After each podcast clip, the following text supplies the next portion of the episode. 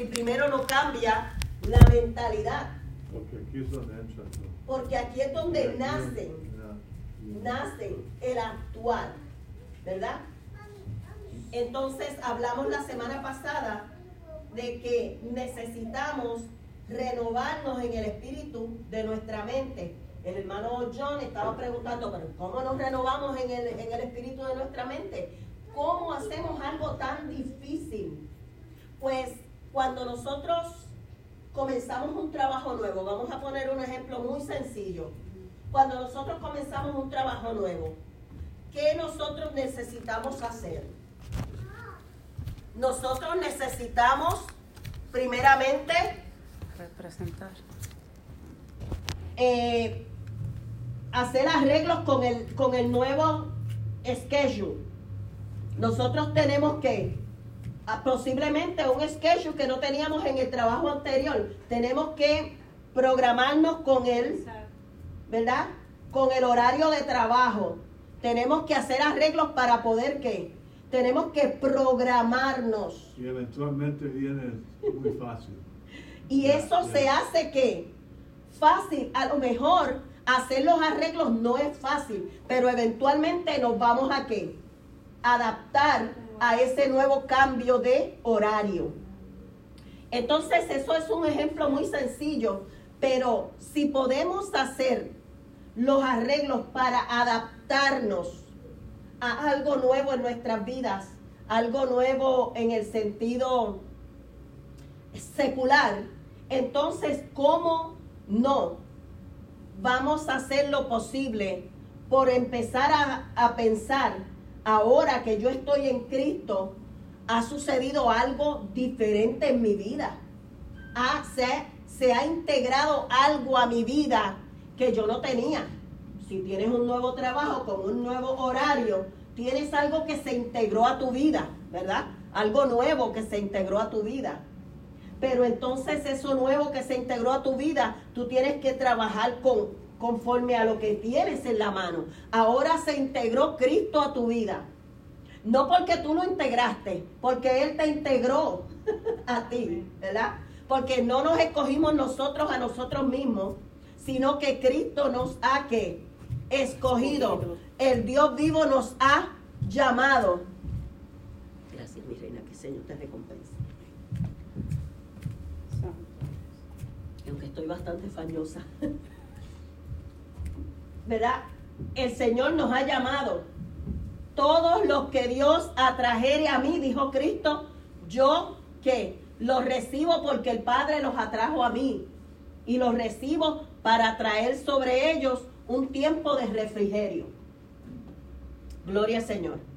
¿Verdad?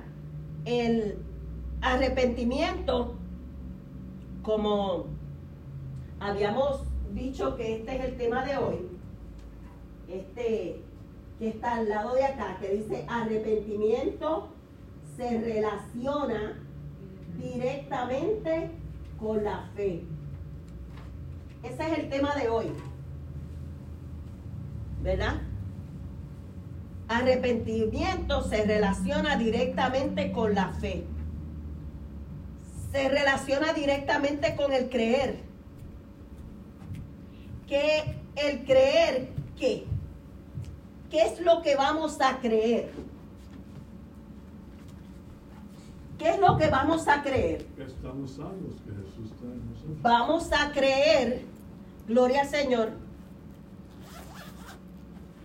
que verdaderamente Dios nos ha que perdonado.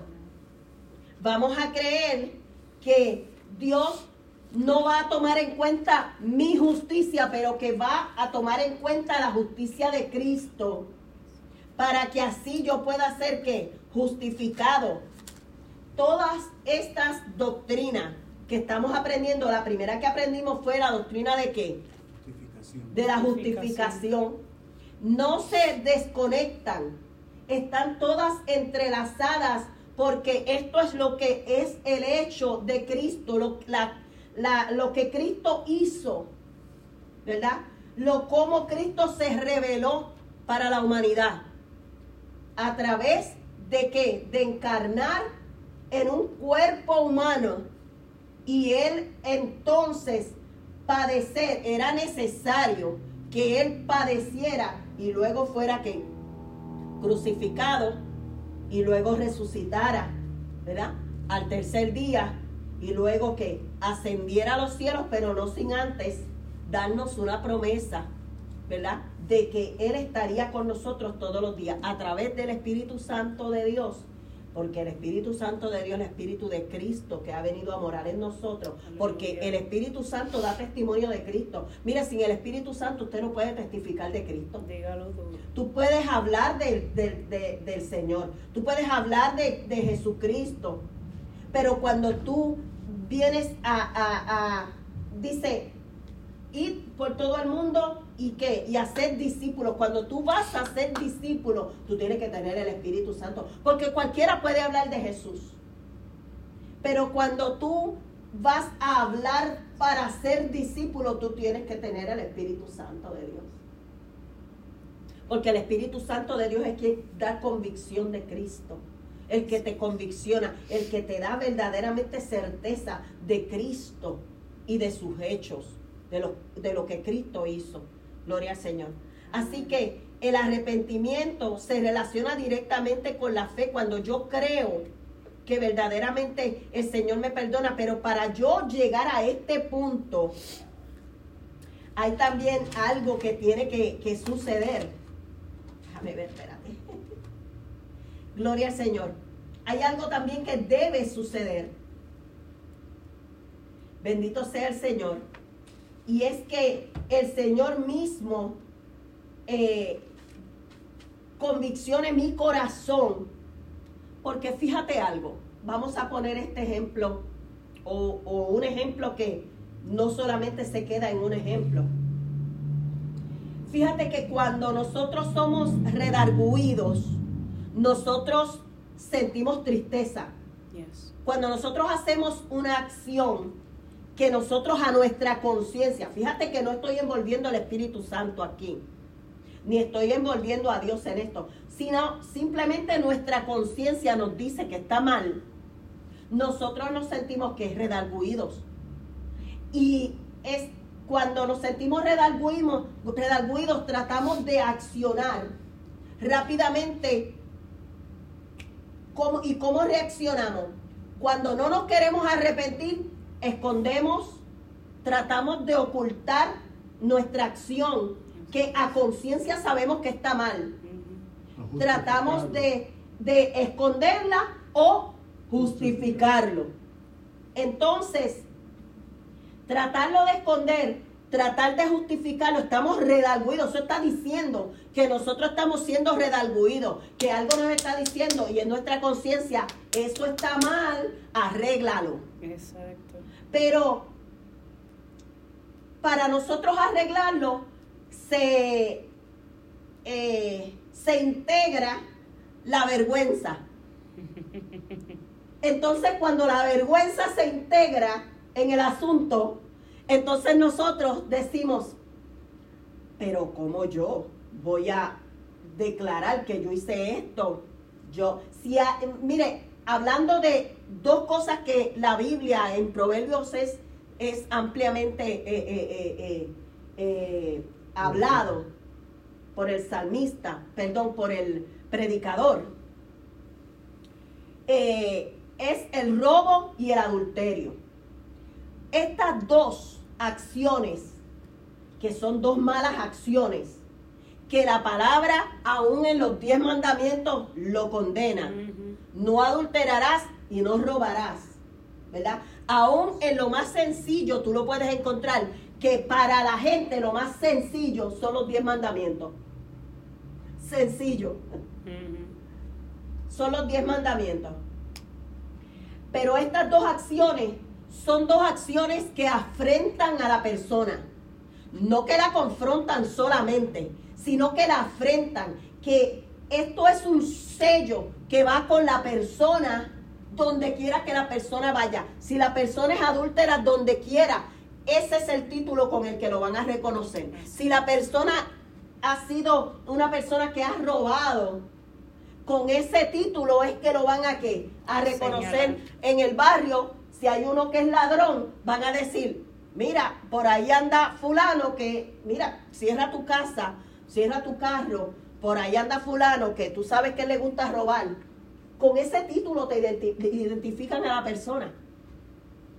Entonces, conociendo que con eso, con esa, es, eh, por la palabra, que esas dos acciones son dos acciones de afrenta, se integra la vergüenza, entonces la persona se echa para atrás. Cuando la persona roba, la persona no va a decir, mira, vengo de nuevo aquí porque te robé esto. Es una vergüenza ir de nuevo con el producto, con lo que sea que tú te robaste, a decirle a la persona que tú te lo robaste. Es algo que para la persona es contradictorio, ¿no? Yo mejor lo dejo así y que culpen a quien sea. Y me aparto. Y me aparto. Entonces las personas no eh, eh, están dispuestas a, se, sí, se, se, se, son redarguidas, se contristan, sienten tristeza. Muchas veces se siente tristeza, pero de ir a, arreglar las cosas, para eso tiene que haber una intervención divina. Para eso tiene que intervenir Dios en el asunto y tiene que el Espíritu Santo llevar a la persona, como hizo en la palabra de Dios con Cornelio. No, con Cornelio. El que el Señor le lo visitó a su casa era un, un saqueo. Saqueo. Cornelio. Iba a meter hasta Nicodemo aquí. Pero es saqueo, que él entró a su casa y saqueo devolvió lo que había robado. Y lo devolvió con, con intereses. porque hubo castigo. Muchas veces, este, como está diciendo usted, la, la persona hasta se castiga.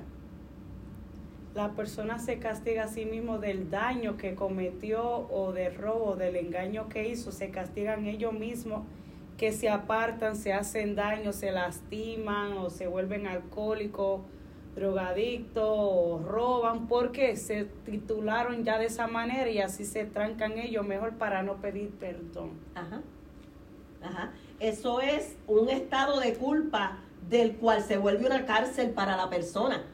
Entonces eso fue lo que le pasó a Judas. Judas tuvo tristeza, estuvo un momento de arrepentimiento en cuanto a que fue redarguido y se entristeció. Pero hay un versículo bíblico que está en Segunda de Corintios 7:10. Aleluya. Segunda de Corintios 7:10. Creo que voy a borrar, creo que todos tenemos el tema de hoy, ¿verdad? Arrepentimiento se relaciona directamente con la fe. Para poder entonces escribir aquí mismo los versículos de hoy. ¿Le ayudo? Si quieres. Amén. Gloria a Dios. 7, 10. Amén. ¿Quieres leerlo? Amén. En el nombre del Padre, el Hijo y Espíritu Santo de Dios. Amén. La tristeza que proviene de Dios produce el arrepentimiento que lleva a la salvación, de la cual no hay que arrepentirse mientras que la tristeza del mundo produce la muerte. Ok. Segunda de Corintios 7, 10. Vamos a escribirlo por aquí. Segunda de Corintios 7, 10. Entonces, estamos entendiendo ese versículo, ¿verdad? Porque a veces se hace un poquito no entender. Déjame buscarlo yo también. Cuando dice, porque la tristeza que, se, que es según Dios produce arrepentimiento. Tú ves, Judas tuvo una que tristeza, fue redarguido, pero su tristeza no fue según Dios, sino que de esa tristeza se avergonzó y ¿qué pasó? Produjo muerte. Entendemos eso, ¿verdad? La tristeza que según Dios, cuando una persona es redarguida y se siente triste y esa tristeza no lo deja porque según Dios, tú no, te, tú no vas a sentir la vergüenza. Tú, tú no vas a, tomar, a poner la vergüenza primero como un obstáculo para tú ir y reparar. Cuando es una, es una tristeza que viene según Dios por un hecho, por una acción cometida, tu arrepentimiento según Dios no va a haber la vergüenza en el medio, sino que por encima de todo yo voy a ir y voy a qué? A restaurar. Voy a enfrentar. Eso es una tremenda batalla entre el espíritu y la carne. Oh, yes. Aleluya. Amén. Claro que sí. Y qué bueno que lo mencionas porque de, de, eh, eh, de eso tengo también dentro de lo que tenemos para hoy aquí. Definitivamente eh, se, se vuelve una batalla, pero cuando Dios está trabajando con la persona, Dios, el empujón que uno no tiene por sí mismo, porque la mente no lo deja, la conciencia, la conciencia es más, y los dardos del enemigo, porque cuando el enemigo sabe que tú estás contristado, entristecido, pero es según Dios, Él sabe que esto va a producir arrepentimiento. Aleluya. Entonces Él comienza a tirarte dardo y a decirte, no, mira, no, no, no te acontezca que tú vayas allí. Tú no sabes cómo te van a recibir. No sabes cómo te van a tratar. Nadie va a aceptar tus disculpas. Te van a tildar de. Te van a llamar así. Te van a apartar. Te van a meter en la cárcel. Te van a meter preso. Te pueden acusar. Entonces empieza una batalla entre qué? El espíritu y la carne. Entonces pero la tristeza que es según Dios no se aparta, porque Dios no se da por vencido con nosotros. Dios no, Dios no se da por vencido con nosotros. Dios sigue ahí, gloria al Señor, tratando con, con el hombre hasta que el hombre acciona. Cuando tú dices, me levantaré como el hijo pródigo.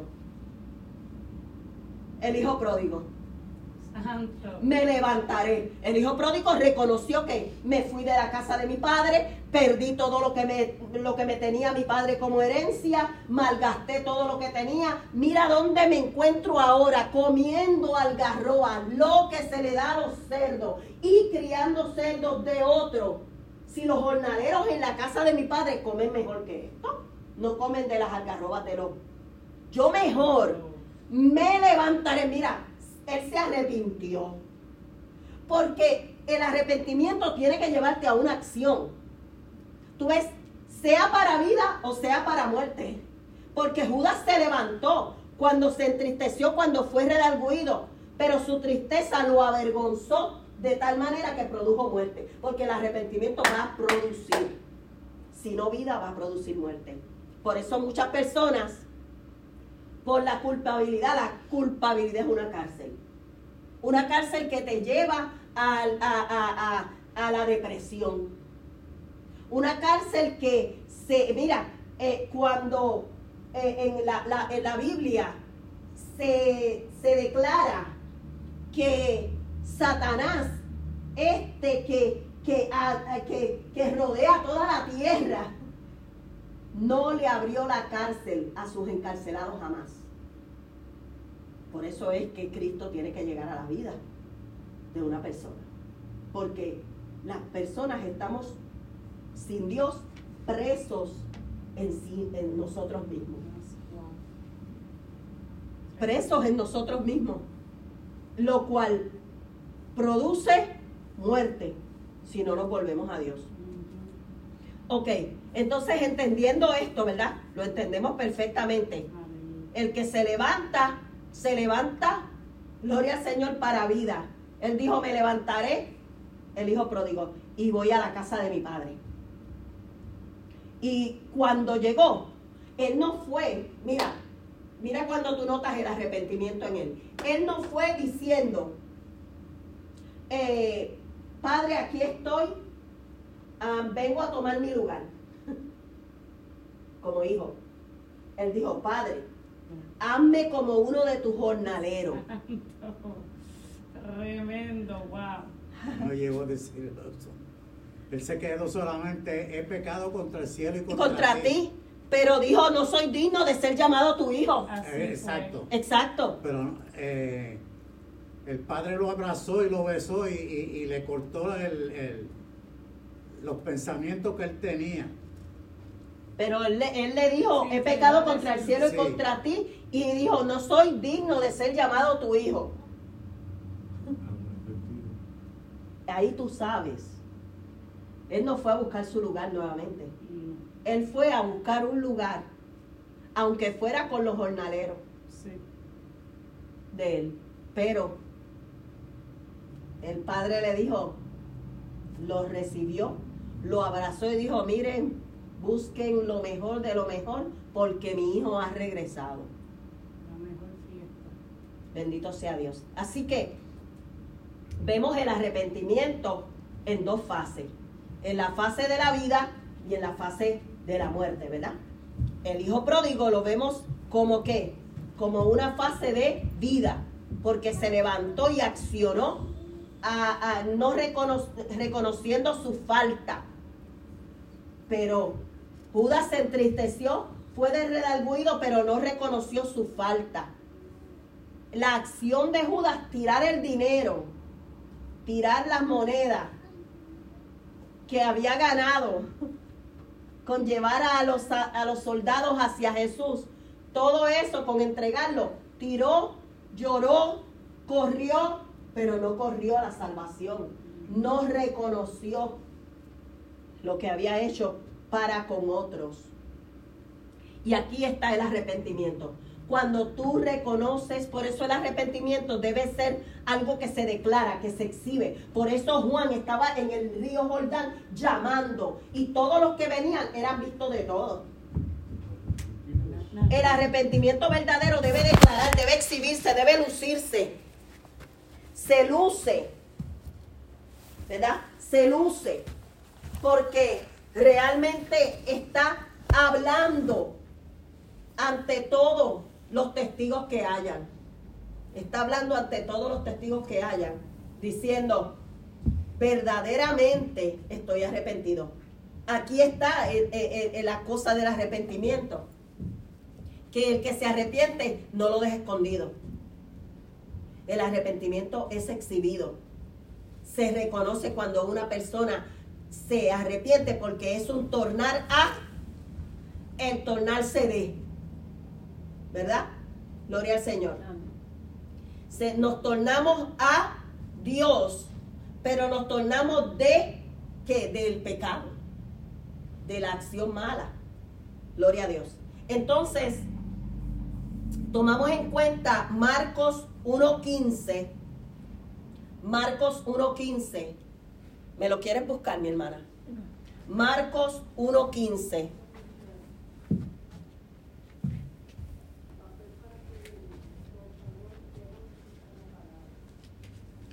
Marcos, déjame escribirlo completo. 1.15. Marcos 1.15.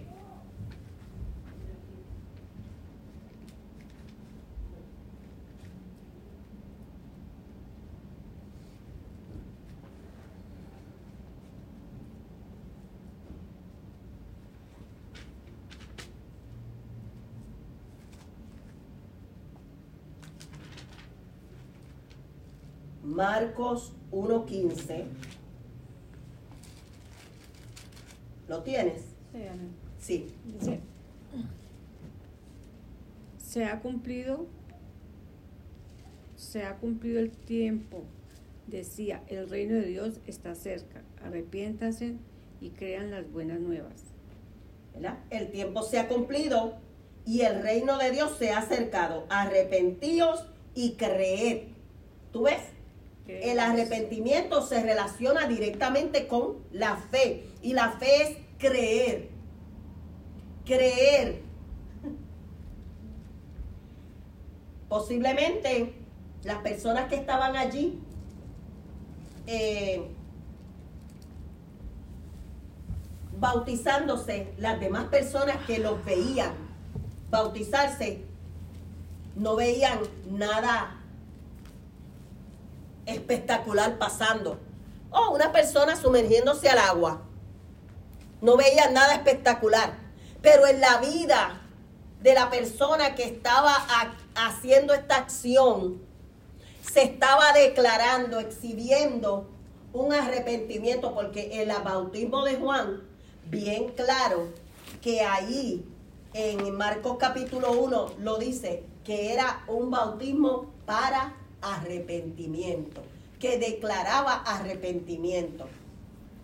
Si bien conocemos que el, el arrepentimiento produce tristeza y aflicción, tiene que por ende producir confesión por la ofensa. Tiene que producir confesión. Arrepentíos y creer y convertíos. Cuando tú te conviertes es cuando tú realmente estás confesando, estás exhibiendo tu arrepentimiento, confesando tus pecados. Estás reconociendo. El arrepentimiento tiene que venir con la confesión para que se, se determine que la persona realmente quiere un cambio. Que la persona realmente... Eh, y le digo que es un proceso, hay un proceso eh, de desprendimiento desde lo más profundo de la persona. La persona se desprende de la culpa y desprenderse de la culpa es algo terrible. Hay personas que han vivido en el Evangelio años con un sentimiento de culpa y tú ves que no crecen, no evolucionan, no en ellos no hay esa paz que el Señor llama a los creyentes a tener. Porque hay un sentimiento de culpa. Y ese sentimiento de culpa muchas veces involucra a otras personas y cuando involucra a otras personas, se puede formar en la persona una raíz de amargura. Porque no se aprendió, no se aprendió a perdonar él mismo, pero tampoco recibió el perdón de Dios. Y hay gente que yo la he escuchado decir, eh, aunque yo no me perdone, ya Dios me perdonó.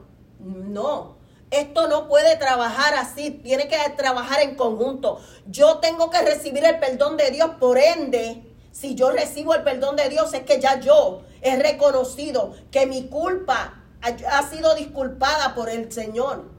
Ya Él me disculpó, ya Él me perdonó. Ya Él borró esa iniquidad en mi vida, ese pecado en mi vida, esa afrenta en mi vida. Hay gente que carga con, con una, un, que fue adúltero, que fue, que se hizo un aborto, que se, eh, eh, que cuántas cosas que fue que sobornó a alguien.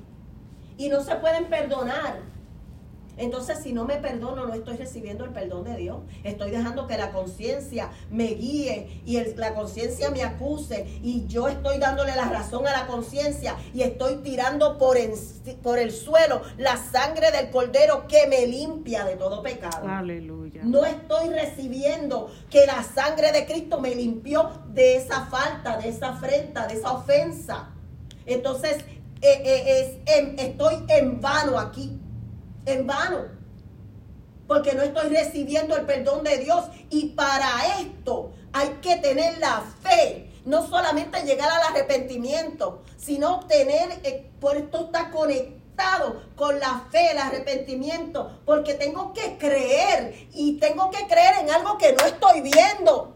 Lo único que yo tengo, por cierto, es que yo hice esa ofensa. Mm, santo. Pero no tengo por cierto, porque mis ojos no lo han visto, que Cristo me ha perdonado. Pero por fe tengo que creer que Él lo hizo. Aleluya. Y si no lo creo, entonces tengo un problema porque estoy aquí en vano. Porque el Evangelio se revela por fe y para fe. Bendito sea tu nombre. Por fe y para fe. Para eh, castigar prontamente toda injusticia que está en contra de la verdad. Mm. Y la verdad es que Cristo me perdonó. la verdad es que su sangre fue vertida por mi pecado, por mi ofensa. Yes. La verdad es esta, que su justicia me ha justificado delante del Padre. Gloria a Dios. Esta es la verdad. Pero si entonces yo no estoy creyendo y digo, oh, pues el Señor me perdona aunque yo no me perdone. No es así. Por eso hay mucha gente apagada. ¿Y sabes qué pasa?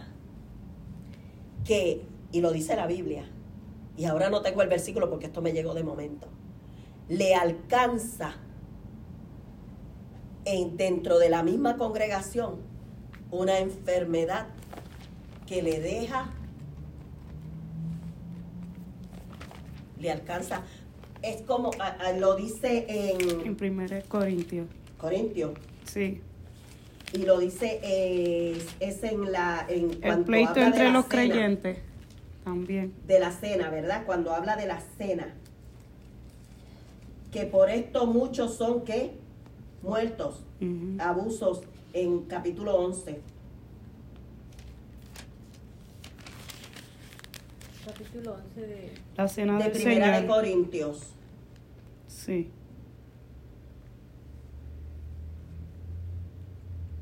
Dice, dice, por tanto pruébese cada uno, 28, versículo 28, por tanto pruébese cada uno a sí mismo y coma así del pan y beba de la copa, porque el que come y bebe indignamente sin discernir el cuerpo del Señor, juicio come y bebe para sí, por lo cual hay muchos enfermos y debilitados entre vosotros y muchos duermen, muchos se mueren. Pero usted dirá, oh, eso es en la, en la cena del Señor. Explícame de qué tú estás participando cuando tú te arrepientes. Tú estás participando del cuerpo y de la sangre de Cristo cuando tú vienes a Él. Tú estás participando de eso porque eso ha sido lo que te ha dado vida a ti. Que andabas en delitos y pecados. Que Él no tuvo no tuvo nada que retener, sino que se dio a sí mismo. Aleluya. No por lo bueno, porque cualquiera osada, osara a darse por lo bueno o a poner su vida por lo bueno. Pero este, diferente a todos, dio su vida por los que no eran buenos. Porque todos, todos habían caído de la gracia de Dios. Dice la palabra que no había ni uno, ni tan siquiera uno que hiciera lo bueno. Santo eres. No se encontró a ninguno, por eso vino el Hijo de Dios. Wow. De mil uno y cien ninguno, es un refrán.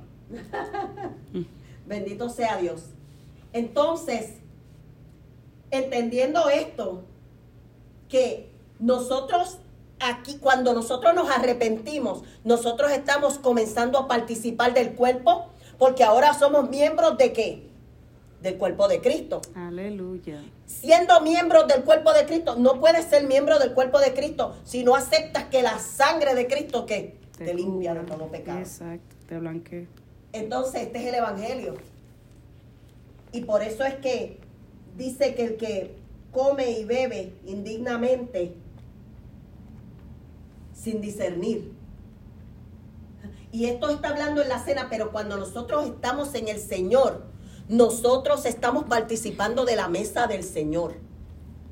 No podemos participar de la mesa del Señor y de la mesa de los demonios. Y esto se lo explicó también Pablo a los Corintios.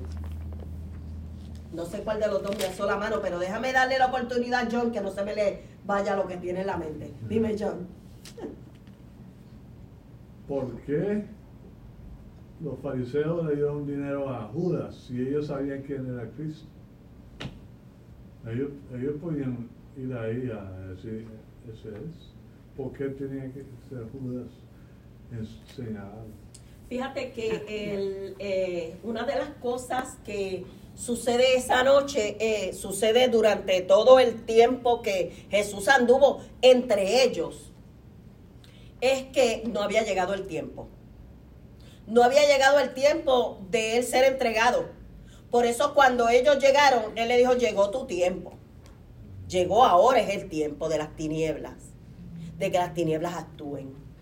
Tú ves, no lo habían arrestado antes porque no había llegado el tiempo, pero también Judas lo llevó al lugar donde el Señor se apartaba para orar, que no era un sitio común, ni era un sitio que conocían todos, donde Jesús llegaba con solamente sus discípulos. Así que solamente sus discípulos sabían esa noche dónde estaba Jesús, la noche que ellos querían encontrarlo. Y Judas le dijo, yo sé el mejor lugar donde lo pueden arrestar. Porque si los fariseos se iban a, arrestar, a tratarlo de arrestar, cuando estaba la multitud, la multitud los iba a aplastar. Pero ellos lo arrestaron de noche. Y lo arrestaron en un lugar privado. En un lugar en Getsemaní, el lugar donde era el lugar, donde debía de ser porque estaba escrito. Y era el tiempo de arrestarlo. Era el tiempo de las tinieblas, como él se lo dijo.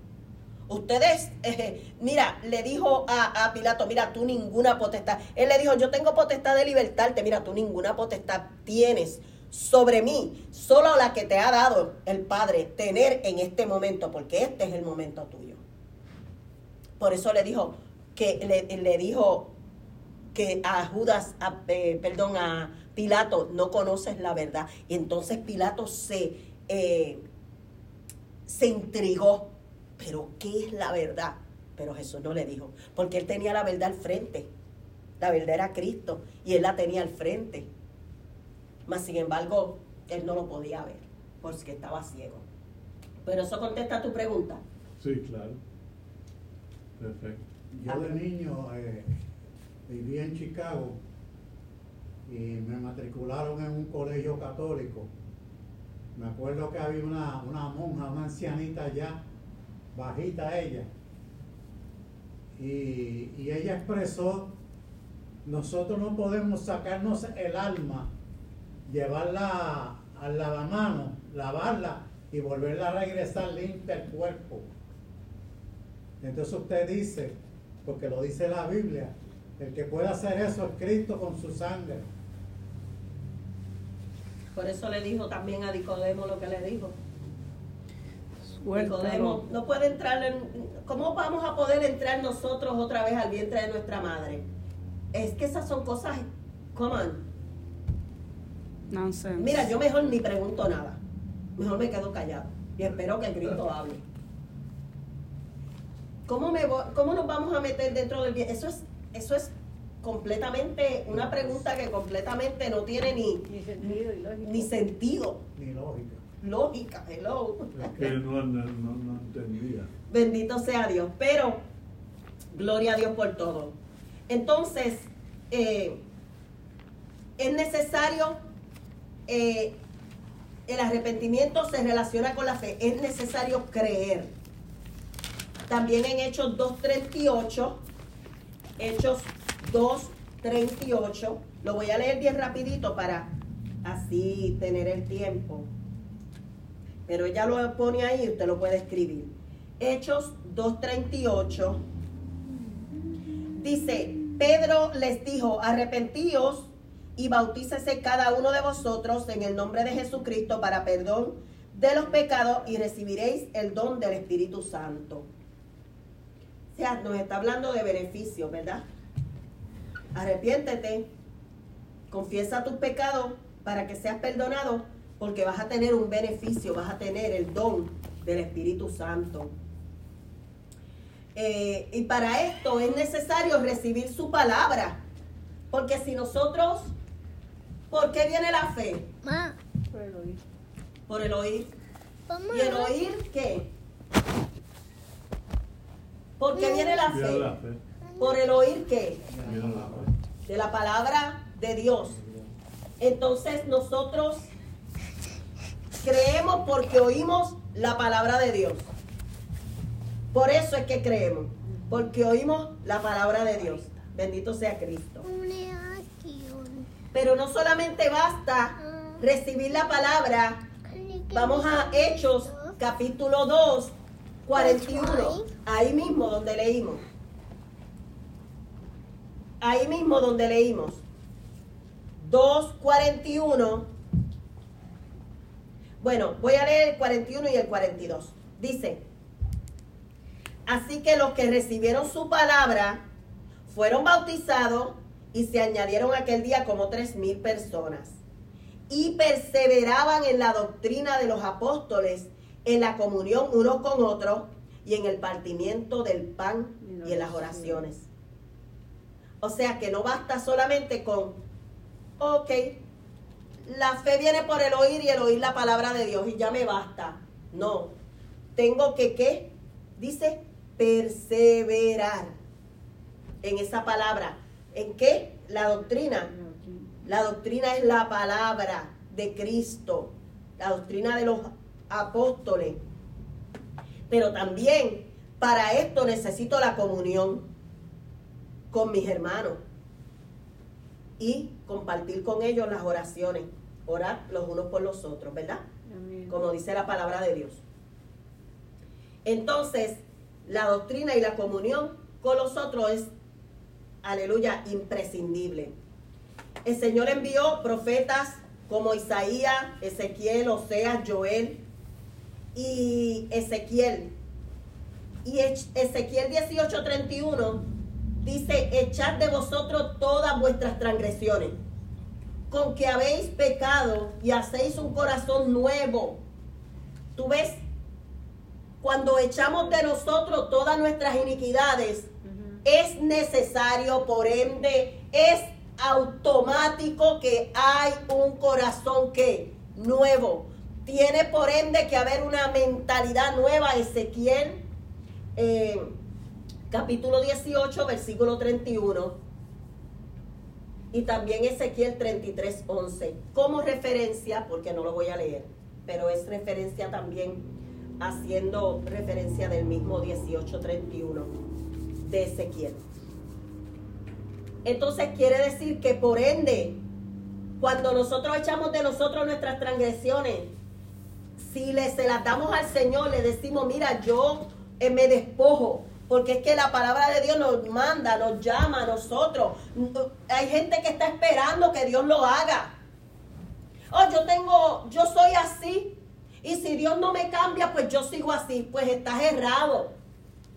Y el que te enseñó en eso, ay, esto se prendió solo. Déjame cerrarlo así. Como que yo iba a hablar. Eh, si estás en ese pensamiento, estás errado. Dios no va a venir a hacerlo. Tú te tienes que despojar. Ya Dios hizo lo que Él iba a hacer. Y lo que Él iba a hacer fue precio alto. Porque fue un precio de sangre. Lo que se, se- lo que, lo que se dio en esto no fue la sangre de Abel. La sangre de Abel clama Yes. desde la tierra. Pero la sangre de Cristo fue más allá de un clamor. Fue la que racó el velo, la que introdujo la humanidad a la presencia de Dios nuevamente. Él mismo se hizo el templo, él mismo entró en un templo no hecho de manos de hombre, como dice Hebreos. Él mismo entró a la presencia de Dios. Santo Y eres, dijo, Señor. mira, yo, yo me voy con el Padre, yo, el Padre, él estaba tan contento, mira, que él nada más veía eso. Mira, una de las cosas que me llama la atención, a mí me gusta mucho el libro de Hebreo. Y una de las cosas que me llama la atención es el, cómo él escribe. Porque no sé quién escribió Hebreo, se dice que Pablo, pero es- tiene también un autor indeterminado. Y una de las, de las de las cosas que dice Hebreos. Déjame ver si puedo encontrarla por aquí bien cerca. Fíjate que, mira lo que dice. Considera, dice, voy para, voy para el 12, Hebreos 12. Por tanto, nosotros también teniendo en derredor nuestro tan grande nube de testigos, despojémonos de todo peso y del pecado que nos asedia. ¿Quiénes? Nosotros mismos. Despojémonos de todo peso y del pecado que nos asedia y corramos con paciencia la carrera que tenemos por delante. Pero mira, dice el versículo 2, puesto los ojos en Jesús, el autor y consumador de la fe, el cual por el gozo puesto delante de él, mira esa palabra, por el gozo puesto delante de él, el gozo puesto delante de él era que él iba a volver a tomar la gloria que tuvo con el Padre. De nuevo. Aleluya. Yo creo que, yo creo algo. Cuando yo medité en esta palabra, en ese versículo ¿Cuál de nuevo? de Perdón. Hebreos 12, Hebreos 12. eh, capítulo 12, versículo 2 y 3. Hebreos Dice 12. Que el cual por el gozo puesto delante de él, el gozo, ¿qué gozo había puesto delante de él? Mira, él no estaba mirando la cruz, él no estaba mirando los azotes, él no estaba mirando lo que Isaías habló de él. Será azotado, escupido, este, de todo. Él no estaba mirando lo que Isaías había hablado de él y él había hablado del libro de Isaías. Pero él no estaba mirando lo que se estaba diciendo que él tenía que padecer. Él estaba mirando el gozo puesto delante de él, que si él pasaba por todo eso, él iba a volver a tener la gloria que tenía con el Padre. Yo creo que si nosotros no miramos las aflicciones, y, y la palabra de Dios dice que las aflicciones de este siglo no se comparan a la gloria venidera para nosotros. Entonces Dios, el Cristo está hablando, está hablando, el autor de los hebreos está hablando aquí de que Cristo no tomó en cuenta todos los padecimientos. Y para nosotros debe de ser lo mismo. Amén. Yes. Para nosotros podernos fortalecer, debe de ser lo mismo. Santo. Nosotros no podemos detenernos en las aflicciones, detenernos en, el- en la tristeza, detenernos en la prueba. ¿Quién nos dejó? ¿Quién nos dejó? Usted sabe todos los hermanos que me han dejado a mí. Como dijo Pablo, yo no estoy diciendo nada malo. Pero hay gente que está un tiempo contigo y que luego se tienen que ir, sea por una cosa o por la otra. Yo no estoy diciendo que se fueron todos de la mala forma, pero por una razón o por otra son quitados del medio de ti y tú lo sufres, tú lo lloras, eso duele. Cuando alguien con, la- con el cual tú estás acostumbrado a servir a Dios se tiene que ir de tu lado, se tiene que ir, hello, tú tienes que ahora caminar, tú no dependes de nadie. Amén, Santo. Tú dependes de Dios. Tú tienes que tener el gozo que te va a dar tú pasar por todo lo que tengas que pasar. Amén. Pablo dijo, yo fui azotado. Me dejaron los hermanos, me dejaron. Me abandonaron. Y me, y me dieron por muerto en una ocasión. Sufrí náufragos. Aleluya. El abandono. Me sentí solo. Estuve un aguijón en la carne, Yes. el cual rogué tres veces que fuera quitado de mí y no fue quitado. Tuve que vivir con este aguijón. Dolor es necesario. Santo. Pero yo tenía, es como dice Pablo, yo tenía mis ojos puestos en Jesús. Por eso yo creo que el autor de Hebreo es, es él, porque él dice, puesto los ojos en Jesús. Él dijo, yo sigo al blanco. Yo puesto los ojos en el blanco. Yo prosigo al blanco. Mm, Y este, este autor habla como Pablo. toquiti. Aunque hay una profundidad dentro de este libro. Porque expli- explica lo del sacerdocio, lo que no podemos nosotros entender a, a- a- eh, eh, eh, en la orilla de la mar. Tenemos que bogar mar adentro para entenderlo. Aleluya, santo. Porque es necesario entender ciertas cosas. Yes. Porque entendiendo ciertas cosas me van a hacer a mí estar firmes y no menguar. Wow. Él mismo, escritor de Hebreo, Santo. dice que nosotros no somos de los que retrocedemos. Míralo aquí en el capítulo 10, versículo 39. Pero nosotros no somos de los que retroceden para perdición, sino de los que tienen fe para perseveración del alma. Dímelo, aleluya. ¿Cómo habla este autor de Hebreo? Yo quiero predicar ya, bueno. Tengo que mantenerme aquí en la enseñanza del arrepentimiento. Santo eres mi rey. No Wow. hay otro modo de comenzar en el Evangelio si no es a través del arrepentimiento. Y te voy a decir algo en este día de hoy. Hay muchos debates. Hay muchos debates. Y hay mucha controversia, argumentos en cuanto a la, la doctrina del arrepentimiento. Unos dicen es necesario arrepentirse. Otros dicen, una vez tú te arrepientes, ya tú tienes la salvación, tú no tienes que arrepentirte todos los días. Hay argumentos, discusiones, esto está, esto es controversial. Ahora, ¿qué pensamos nosotros humanamente? Mira, no siendo o no haciéndonos espirituales, ¿qué pensamos nosotros sobre esto? ¿Es necesario arrepentirnos todos los días? ¿O no? Yo digo que sí. Luis, ¿qué decimos nosotros?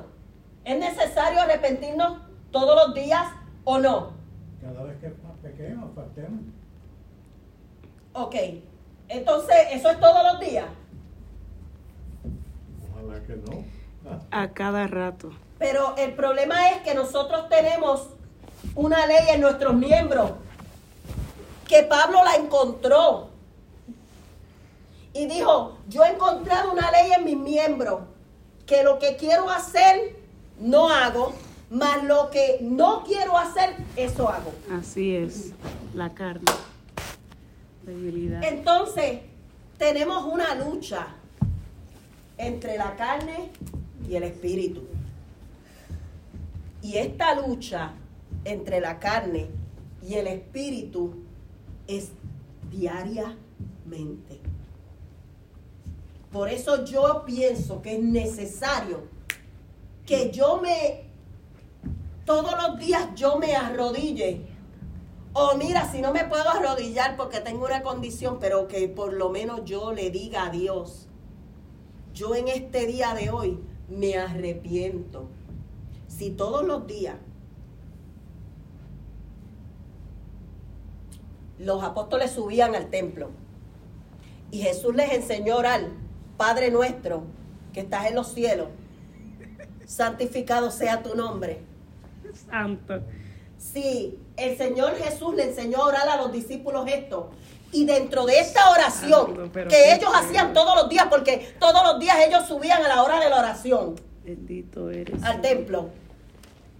Quiere decir que dentro de esa oración dice, Padre, perdóname, así como nosotros perdonamos a los que nos ofenden. Quiere decir que yo ofendo todos los días. Ah, puedo ofender a alguien con una mirada, con un pensamiento, y aunque la persona no lo sepa, Dios lo sabe. Si yo ofendí en mi pensamiento a alguien, ay, eso no tiene nada que ver porque yo no lo dije por la boca, pero Dios lo sabe. Yo estoy, yo estoy pensando mal de mi prójimo. Y Dios me llama a cuentas por eso. No solamente cuando yo hablo mal de mi prójimo, que lo difamo. Y esto fue algo de lo que Dios trató conmigo bien fuertemente. En una ocasión que yo no quise perdonar.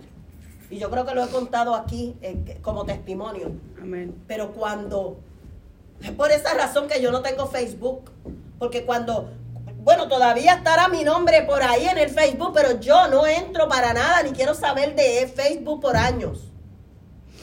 Porque por Facebook yo dije la ofensa que alguien había hecho hacia mi persona, pero no entendí que en ese momento que yo estoy diciendo la ofensa, lo estaban viendo a él nada más, sino que Dios me estaba viendo a mí. Yo estaba exhibiendo su ofensa para que lo vieran a él, pero Dios me está viendo a mí lo más grande, lo más divino, lo más santo, lo más eterno. El que yo digo que es mi padre, me está viendo a mí. Que puede ver, la gente puede ver, decir, hablar, señalar, pero no puede juzgar para condenar. Pero el que me está viendo a mí puede juzgarme para condenarme. Mm. Tremendo. Entonces el Señor me dijo, pide perdón. Eso, viste, cuando entonces empieza la batalla. Pero ¿por qué yo tengo que pedir perdón si el ofendido soy yo? El ofendido fui yo. Y ahora tú me dices a mí que pida perdón, sí. Pero yo no sabía todavía por qué. Pero cuando el Señor me llamó a cuenta, completo, que me lo tuvo que tirar, brum, ahí, el frente mío. Dijo, te estoy llamando a pedir perdón porque tú difamaste. Él hizo la ofensa, pero tú estás cometiendo una ofensa conociendo mi palabra. Ese perdón trajo arrepentimiento. Cuando yo pude pronunciar las palabras, yo te perdono, y lo saqué de mi vida, eso, eso yo no lo saqué, eso salió de mi pecho. Una cosa salió de mi pecho y voló, mira, yo nunca me olvido que yo estaba en el balcón frente a las montañas y eso que estaba en mi pecho de falta de perdonar salió de mi pecho como una bola de fuego y se fue así y yo lo vi. Santo eres, Señor. Esa bola de fuego salió para las montañas. Entonces yo me derramé en lágrimas y me derramé. ¿Y tú sabes qué produjo? Todo eso produjo la salvación de esa persona. Aleluya. Más adelante yo le predico, más adelante él, él acepta a Cristo. Bendito sea tu nombre. Hasta hoy. Entonces, como Dios sabe mi carácter, ¿tú sabes lo que me hizo? Qué lindo es Dios. Amén. me dijo, ahora vas a confrontar tu arrepentimiento. Vas a ir allá y lo vas a tener de frente. Ahora vamos a ver cómo vas a actuar, porque de lejos esto es fácil. Tú llamas una llamada, yo no tengo que lidiar con esa persona, no tengo que verla, yo no tengo nada que, "Ah, yo lo perdono, olvídate. Y yo, Dios no puede ser burlado. Bendito sea tu nombre. Me llevó hasta allá. Ahora me confronta. Cuando yo lo vi, todavía me acuerdo. Lo vi tan pobre, quebrantado, débil, frágil. Santo eres. Y eso contristó toda mi alma, todo mi ser. Y lloré. Y lo abracé. Gracias, Y Padre. fíjate, Mm. algo tan simple, tan sencillo que a veces pensamos, no, eso no tiene importancia, eso nadie lo sabe. Yo lo saludo de hipocresía. Mm, mm. Eso no puede pasar. Cuando tú le sirves a tú eres transparente. Tú eres transparente, tú no puedes decir nada de boca aquí. Tiene que ser en hecho y en verdad. Porque Dios está Señor. buscando adoradores que le adoren en espíritu y, en verdad. Gracias, papá. Adoradores que le adoren en espíritu y en verdad. Pedir Eso- disculpas y pedir perdón es diferente. Claro que sí, creo que sí. Disculpas es algo más superficial. Pedir perdón es arrepentirte. Es, es, es, eh, despojarte de un peso, de una culpa, de, de algo fuerte. Como yo digo, que yo lo vi eso, como una bola de fuego. Estaba sobre mi pecho. Yo lo vi así salir. Literalmente, que es tremendo. Eso fue un impacto para mí. Yo dije, wow, las personas que tienen raíces de amargura, ¿cómo viven? Están presos. Están contaminados con esa raíz. Haciéndose daño, comiéndoselo. eso. Bendito sea Dios. Y eso, si tú no perdonas y vas a hablar del perdón para predicar, te deja inacto, no te deja acto para predicar de ese tema. Cuando yo estaba así, yo no quise predicar, ni del perdón ni de nada, porque yo sabía que yo estaba mal y que Dios no me puede respaldar en lo que yo hable si yo tengo esta condición. Pero hay gente que sigue hablando y, y dejan eso pasar por alto. Dios no deja pasar por alto. Dios una sola vez, dice la Biblia, una sola vez dejó pasar por alto todas nuestras transgresiones. Fue cuando nos perdonó, porque nos arrepentimos. Pero si ahora, después de yo haberme arrepentido y Dios haber pasado por alto toda nuestra vida de transgresión, ahora yo vengo a pecar, una vez ya yo estoy limpio, yo estoy bajando a Cristo otra vez a ser crucificado. Eso es lo que dice Hebreo.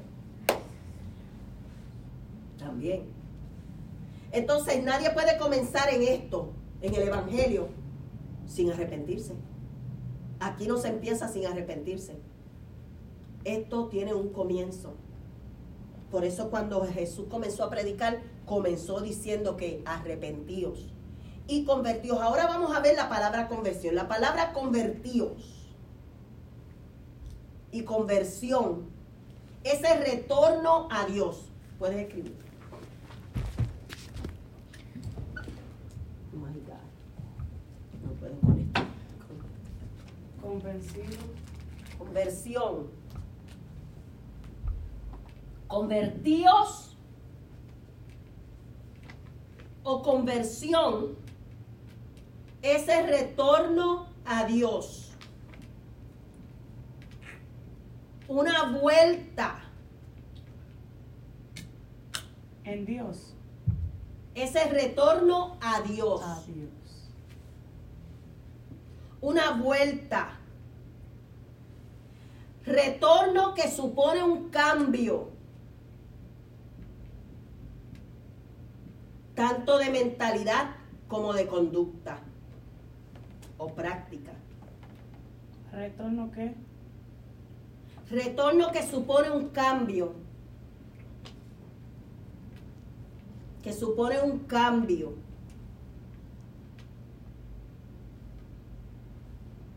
Tanto de mentalidad como de conducta.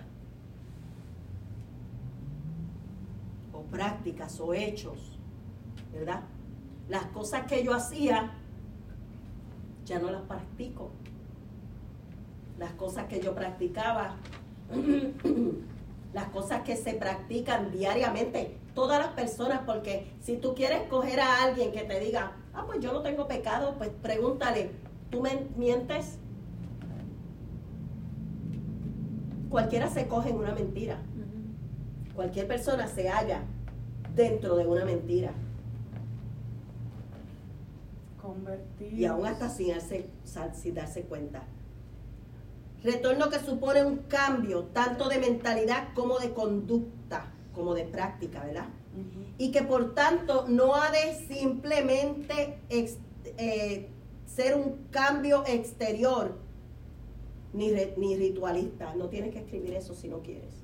Conver- so me queden convertidos acá arriba. Ya noté lo otro. Y el otro es. Conversión.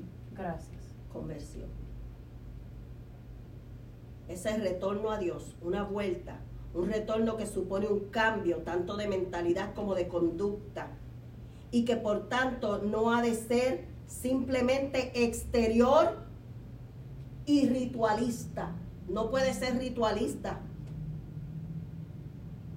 Yo no puedo, como dicen los espiritistas, los espiritistas dicen, bueno, coge la sangre de una gallina, pásatela por encima y te limpia.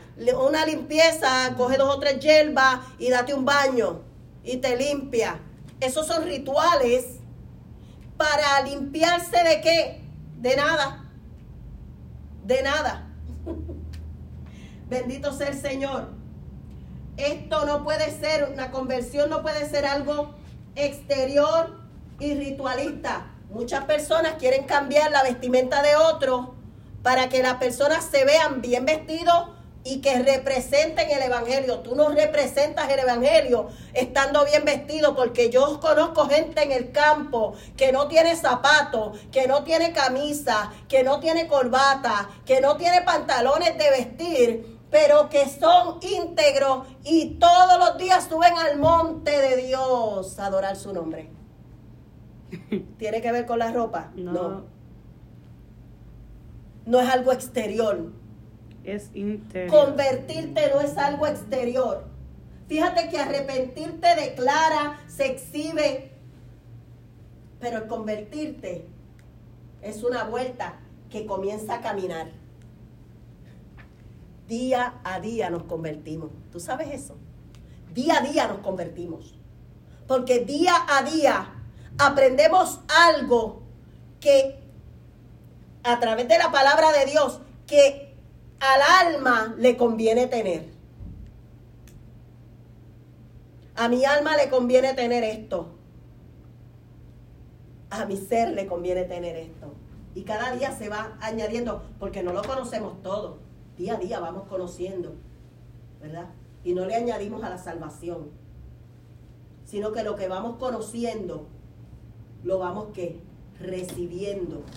Y se va que incorporando a nuestro estilo de vida. Día a día lo que vamos recibiendo se va incorporando a nosotros y va que a añadirse a, a la, a, la, a la salvación. No, se va a añadir a nuestro estilo de vida Aleluya. nuestro estilo de vida. Porque la conversión, Dios me la bendiga, mi hermana, bienvenida. La conversión es un estilo de vida. Ahora yo me voy a dar una vuelta y voy a empezar a caminar. Arrepentíos y convertíos. Ya yo que declaré el arrepentimiento a través del bautismo. A través del bautismo yo dije que yo muero al pecado y resucito con Cristo. Eso es lo que se hace en el bautismo. Muero al pecado, a lo que los deseos de la carne quieren y me levanto en una vida nueva. Y eso es algo que la gente a lo mejor puede decir, bueno, ¿eso es automático o qué? ¿Push button o qué? ¿Te baja al agua y te sube siendo nuevo? No. Eso va a declarar que diste un cambio para empezar a caminar. ¿Verdad? Diste la vuelta al pecado y ahora vas a empezar a caminar en vida nueva. Vas a empezar a caminar en vida nueva. Así que eh, en la, la conversión no puede ser simplemente algo exterior o algo ritualista. Nadie te puede decir en un ritual, bueno, ahora vamos a reunirnos para hacer este ritual y de aquí para adelante tú estás convertido. Mire, convertido en diablo. Si son gallinas o si son baños de, de mata, lo que se da uno. Siendo cristiano, siendo creyente. Porque cristiano, aleluya, es, una, es, un, es un, ahora mismo un sello que se le pone a todo. Pero siendo creyente, hijo de Dios, que es lo que reconocen las tinieblas. Cuando tú eres hijo de Dios, es lo que reconocen las tinieblas. Tú le puedes decir a los demonios, yo soy cristiano, y ellos se van a reír de ti. ¿Qué es eso? Porque ese no es el idioma que reconocen ellos. Ahora tú dile, eres hijo de Dios. Eso lo reconocen ellos. Te reconocen como hijo de Dios cuando verdaderamente tú cumples con su palabra. Cuando tú estás comprometido con tu palabra. Con su palabra. Ahí ellos te reconocen. El mundo espiritual te conoce. El mundo de Dios te conoce. Por eso esto no puede ser algo ritual. Por eso esto no puede ser algo solamente exterior. y yo tener mis mismos malos pensamientos, mis pensamientos lujuriosos. Deseo todo hombre que me pasa por el lado, deseo toda mujer que me pasa por el lado. Miro a todo el mundo con ojos de codicia. No, definitivamente no. El mundo espiritual te conoce. Y cuando uno tiene esas debilidades, de que todo lo que uno ve lo codicia, yo quiero ese carro, yo quiero aquello, yo quiero aquello otro, yo quiero aquel.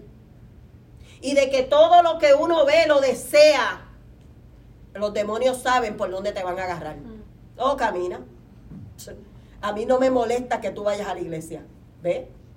Siéntate allí, aleluya, todo lo que tú quieras. Levanta las manos cuantas veces quieras dentro del culto. No me molesta que le des una ofrenda a la iglesia o que le des tus diezmos o que le des una ofrenda a un hermano. Eso no me molesta, esos son los demonios hablando. Como si fueran ellos hablando. Eso no me molesta porque la realidad es que no eres convertido. Ellos saben quién es convertido.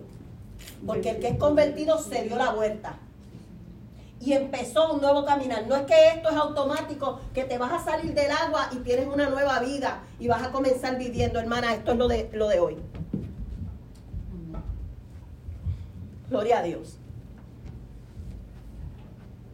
Ahí están los versículos y lo que. Comenzamos con el versículo, con el capítulo Hechos 3.19. Hoy, con este. Necesitamos entender esto. Si quieren, le toman un retrato cuando terminemos todo. Todavía falta para escribir. Gloria al Señor. Poderoso es su nombre. ¿Y saben por qué me extendí hoy? Me extendí un poco hoy porque no tengo el pastor para predicar, así que esta va a ser, este va a ser el, la, la culminación de este estudio y también un poquito de lo que es un resumen. Amén. Entonces, no es automático, es que cuando te pares de ahí vas a comenzar a caminar en un nuevo estilo de vida, porque la conversión es un estilo de vida. ¿Cuál era el estilo de vida que teníamos nosotros? Estaba basado en nuestros intereses ¿verdad? El estilo de vida que teníamos nosotros estaba centrado en nosotros mismos. El estilo de vida que teníamos nosotros era egocéntrico. Solo primero yo, segundo yo y tercero yo. Y todo trabaja, circula y se mueve alrededor de mí. Ese era el estilo de vida que teníamos del que Cristo nos ha libertado, porque ahora Cristo es primero, Dios es primero. Amén. Para todo en nosotros. Amén. Y por Cristo estamos aquí, por Él vivimos y para Él somos. Si vivimos, somos del Señor y si morimos, somos del Señor. Como dice la palabra, ¿verdad? Muchas gracias, Señor. La conversión implica un cambio de un estado pecaminoso hasta a uno de santidad. La conversión implica un cambio de un estado pecaminoso a un estado de santidad. Y tú dirás, pero ¿cómo es? Si yo estoy convertido pero no soy santo. Porque la santidad es progresiva el arrepentimiento viene día a día, porque día a día tenemos que decir, Padre, perdónanos. Eso está en la, oración sencilla que Dios le dio, que parece sencilla, ¿verdad? Mm. Que Dios le dio a los discípulos. Perdona mis pecados. Pero si ya yo lo hice una vez, no necesito hacerlo más. No. Si tú todos los días subes al monte, todos los días tú tienes que hacer esa oración. La conversión implica un cambio de un estado pecaminoso a uno de santidad. Y esto es progresivo. De un comportamiento, lo repito, Sí, más lento. ok. La conversión implica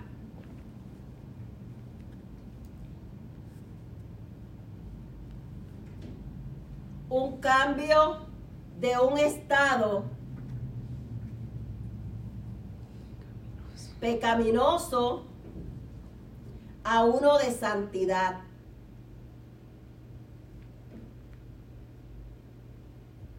De un comportamiento de corrupción. Voy otra vez. La conversión implica un cambio de un estado pecaminoso a A uno de santidad. De un comportamiento de corrupción a uno de pureza.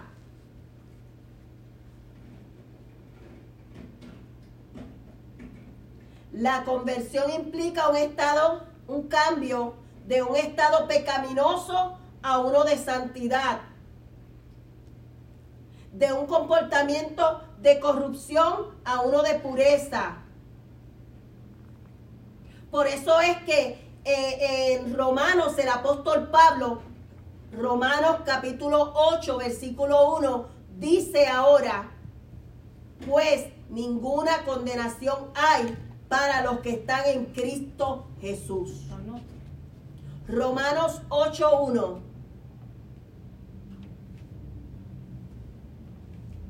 ¿Pudiste co- copiarlo, hermano Luis? Yo lo tengo escrito. no terminamos. Cualquier cosa. De un comportamiento de corrupción a, un, a uno de pureza. Esa es la última parte. Romanos 8.1 dice, ahora pues ninguna condenación hay. Estamos entendiendo por qué no hay ninguna condenación. No hay ninguna condenación porque estamos en Cristo. Y, y primera de Juan dice que el que está en Cristo no peca. Y usted dirá, pero entonces ¿por qué me tengo que arrepentir y por qué tengo que pedir perdón? Porque ya no peca deliberadamente. Porque ya nuestros pecados no son ahora planificados. ¿Qué fue mi amor? No, era primera de Juan. Ojo. Oh, sí, sí, porque no lo tengo en... en- eh, pero te lo... me viene a la mente el, el caso del Gada- Gadareno. Ajá.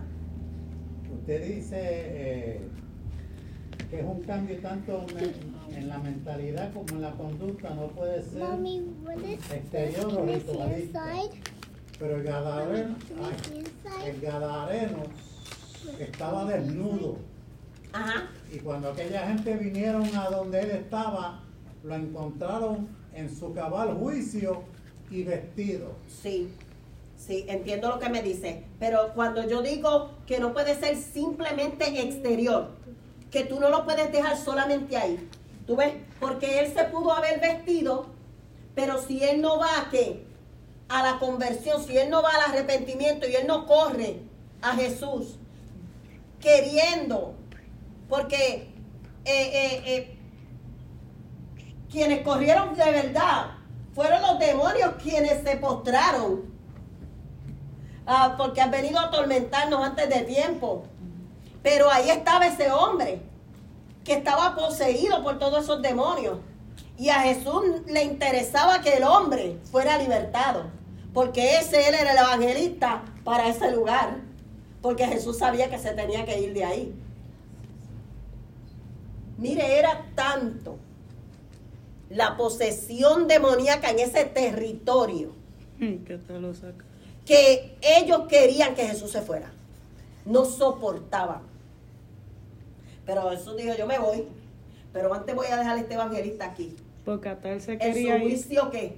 Él- él- hasta él se quería ir. Pero hasta en su juicio cabal, sí, claro, fue que, pero no lo, yo, yo lo que quiero decir es que eh, eh, la conversión no puede ser solamente eh, en un simplemente exterior o ritualista, no puede ser lo exterior solamente, ¿me entiendes? No puedes tener, nada más que el vestirte bien para decir soy creyente, Ajá, amén. sino ni, ni tampoco puedes tener un ritual donde donde cualquiera te exonere de tus pecados, como hacen los católicos que van al, al cura y el cura los exonera. Oh, haz una Ave María, haz un, un Padre Nuestro, ya tú estás limpio. Sí. Esas son cosas exteriores, ritualistas. Tú vas a hacer dos, dos oraciones o cuatro Padre Nuestros y te exoneraste. No, la sangre de Cristo es lo único que te limpia de todo pecado. Amén. Es la sangre del Cordero de Dios quien nos limpia, quien nos justifica delante de Dios, Padre. Y eso lo tenemos que entender claramente. Dígame, mi hermano.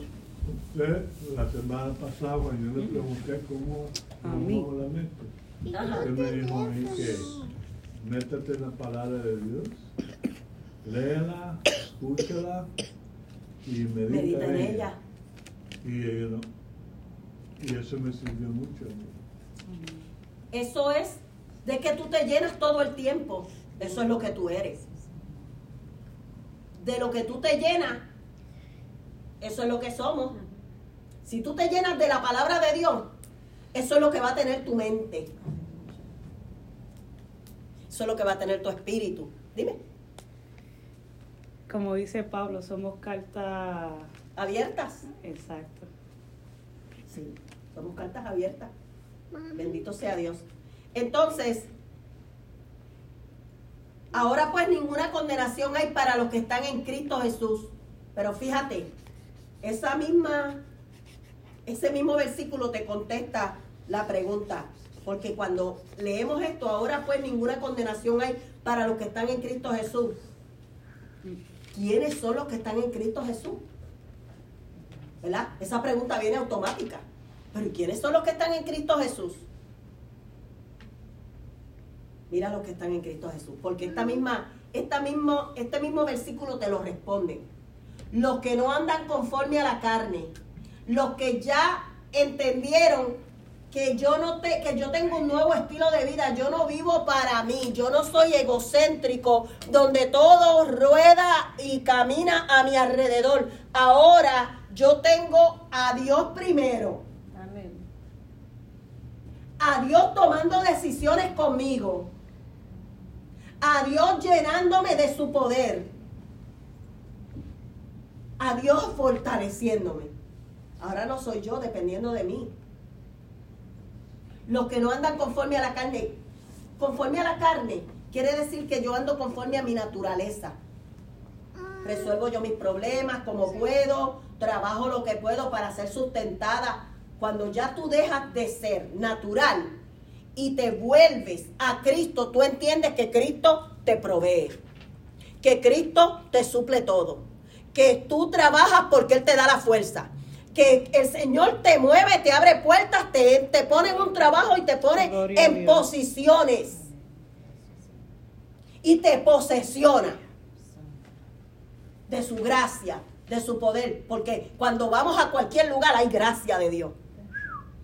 Te posesiona de su poder, te posesiona de su gracia, te posesiona de las riquezas que Él dijo que Él le daría a los que son de Él. Aleluya, santo. Y cuando hablo de esa riqueza, yo no estoy hablando de lo material porque todas las cosas vienen por añadidura después de eso. Mm,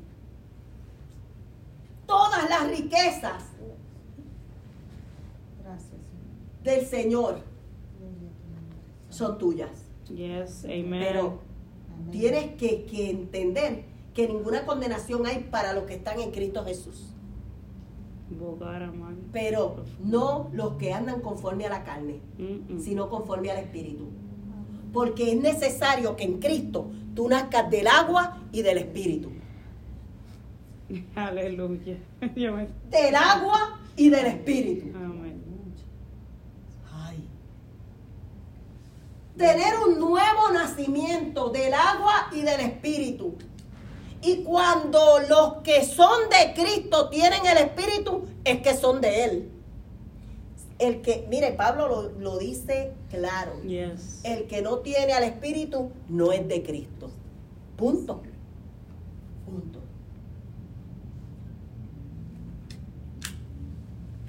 Y usted dirá, bueno, yo no tengo al Espíritu porque yo no hablo lengua. Yo no tengo al Espíritu.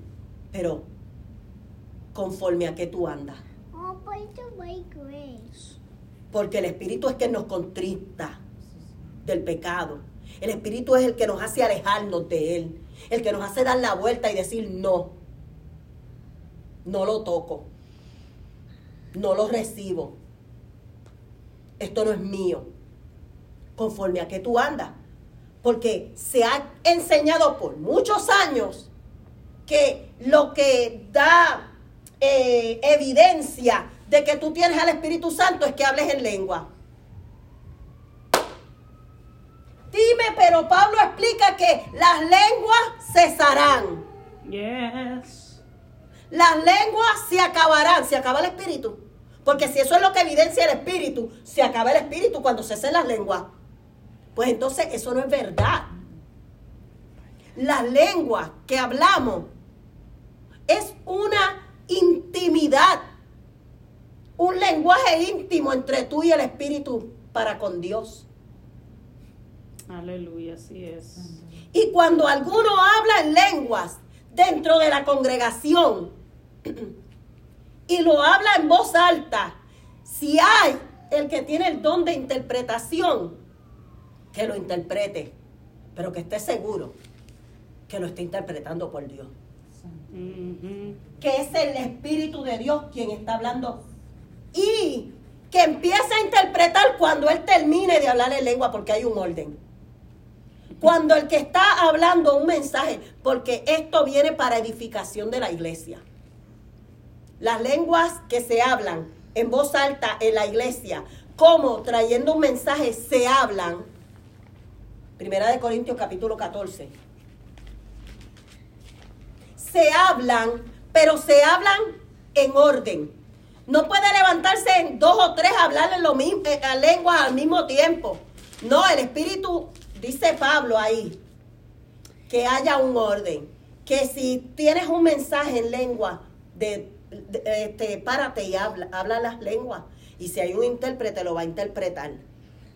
Y si hay otra persona que va a añadir a ese mensaje o que va a restarle, eh, eh, a, a dar los restantes del mensaje anterior, el otro se va a levantar cuando éste se pare de hablar, cuando pare de hablar. No pueden hablar todos al mismo tiempo. Entonces, lo que evidencia el Espíritu Santo no es las lenguas. Así que si tú no hablas en lengua y, tú, tú- y te han dicho tú no tienes el Espíritu de Dios, porque hay denominaciones hoy en día que te dicen que si tú no hablas en lengua, tú no tienes el Espíritu Santo. Pero ¿quiénes son ellos para ir en contra de lo que ya está escrito? Porque si yo voy a entender que las lenguas cesarán, entonces ese día cesará el Espíritu. Porque si eso es lo que evidencia el Espíritu Santo en mí, el día que las lenguas paren, se paró el Espíritu en mí. No, el Espíritu de Dios no se detiene. El Espíritu de Dios no se va a detener porque cesaron las lenguas. Las lenguas son un don del Espíritu. Gloria a Dios. La persona que habla la lengua no puede ser la misma persona que la interprete. Puede ser, Sí. claro que también, sí. Claro que sí puede ser. Sí, porque el Espíritu de Dios hace como Él quiere. Si no hay intérprete, el mismo que las habla, el mismo las interpreta, porque el Espíritu le da para que lo interprete. Claro que sí. Pero eso no es lo que evidencia. Lo que evidencia que tú tienes el Espíritu de Dios es cuando tú te apartas, cuando tú resistes al diablo para que huya de ti y cuando tú te mantienes eh, eh, persistente en la fe. Eso es lo que habla de que tú tienes el Espíritu de Dios cuando tú te das vuelta al pecado que te está tocando a la puerta. Aleluya. Gloria a Dios. Cuando tú te das la vuelta a ese pecado que toca la puerta, entonces tú estás evidenciando que el Espíritu de Dios está en ti, que te está redarguyendo, que el Espíritu de Dios está tratando contigo para alejarte y mantenerte en santidad. Amén. Porque somos santificados todos los días. Todos los días hay un proceso de santificación en nosotros. Y no se termina hasta que seamos completados. Hasta que Cristo sea formado en nosotros. No va a parar este proceso de santificación. Por eso es que, miren, el Espíritu de Dios no hace nada, nada eh, sin que quiera traer un fruto, un producto. Esta enseñanza de esta doctrina, este es su evangelio, hermano. La doctrina del arrepentimiento, no deje que nadie le diga, no, ya no hay que arrepentirse. Ya tú te arrepentiste un día y ya una vez salvo, siempre salvo. El arrepentimiento es una vez. No. Si tú subes al monte todos los días, todos los días tú le dices a Dios. Perdóname. Porque si ese día es el día que vienen por tu alma, ¿a dónde irá tu alma? Si ese día tú decidiste no arrepentirte. Gracias, Padre. Pero si el pecado, el que el cual tú no lo consideraste pecado o falta o ofensa, te excluía de la presencia de Dios, ¿dónde irá tu alma? Porque hay cosas que son simples. Mire, el pecado no se mide, no, no se enumera. Un pecado uno, el pecado dos, o, o- o uno no dice, el pecado, este pecado está 100, no, este pecado está 50. Uno no dice eso. Pecado es pecado, punto. Y es, eh, eh, y, y pecado no es solamente adulterar, fumar, eh, beber, este, qué sé yo quién. El pecado es transgresión contra la palabra de Dios, transgresión contra lo que Dios expuso en su palabra, lo que deshonra a Dios. Hay una cosa que, perdóname, Luis, Cuando Pedro le preguntó a Jesús, ¿cuántas veces perdonaré a mi hermano que peque contra mí? Siete veces. Y Jesús le dijo, no solamente siete, sino setenta veces siete. Pero tampoco era que se pusiera a multiplicar. Siete por siete, cuaren- 490. Lo que le quiso decir es infinito. Sí. Todas las veces que él se arrepiente y venga a ti y te pida perdón, tú tienes que perdonarlo. ¿Tú sabes por qué? Porque había una costumbre judía. Esto vino porque Pedro conocía la costumbre judía y en las costumbres judías habían tres oportunidades. Tres oportunidades para que tú perdonaras a alguien. Después de tres veces, tú podías decidir otra cosa. Pero las primeras tres veces de una ofensa la tenías que perdonar, obligado. Esa era la costumbre judía. Aunque no se repitiera. Si por tres veces cometía la misma ofensa o diferentes ofensas, tú estabas llamado a perdonarlo. Pero después de las tres veces, no. Después de las tres veces tú lo llevas a juicio, tú haces lo que tú quieras. Pero las primeras tres veces, por eso es que Pedro le dice, entonces si esto es lo que por lo que vamos a vivir, ¿qué es lo que está escrito en el libro de nuestro, de, de, de nuestros rabinos?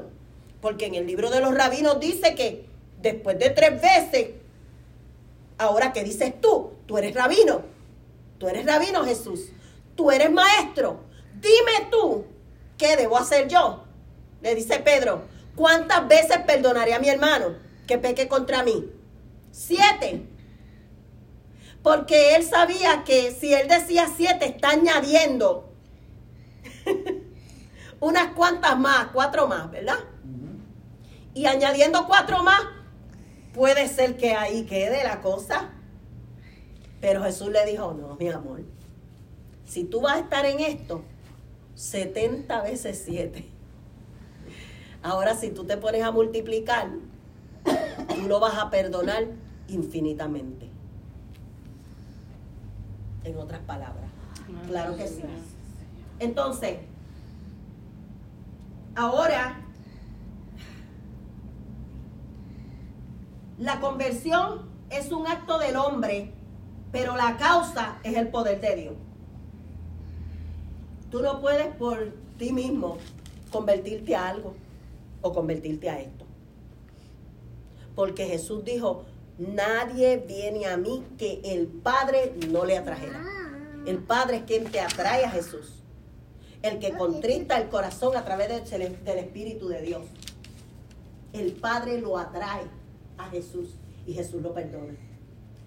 Por eso Jesús dijo, cuando antes de, de irse, la oración, prácticamente una de las oraciones más lindas y más últimas. Y, y no, no me acuerdo si está en el libro de Juan. Déjame mirar bien rápido. Este. Donde Jesús está casi ya eh, hablando estas cosas. Eh, creo que sí, déjame ver. 14. 16. Jesús discípulo aborrecido, no. Jesús consuela a sus discípulos, ese. mm, 16 que dice, estas cosas os he hablado para que no tengan tropiezo. Mm, Este, espérate. la despedida. Eres. No me va a escribir. I'm pretending. Pero Don't play like that. No me- 17. 17, Juan 17, capítulo. por sí 17. mismo, Ok.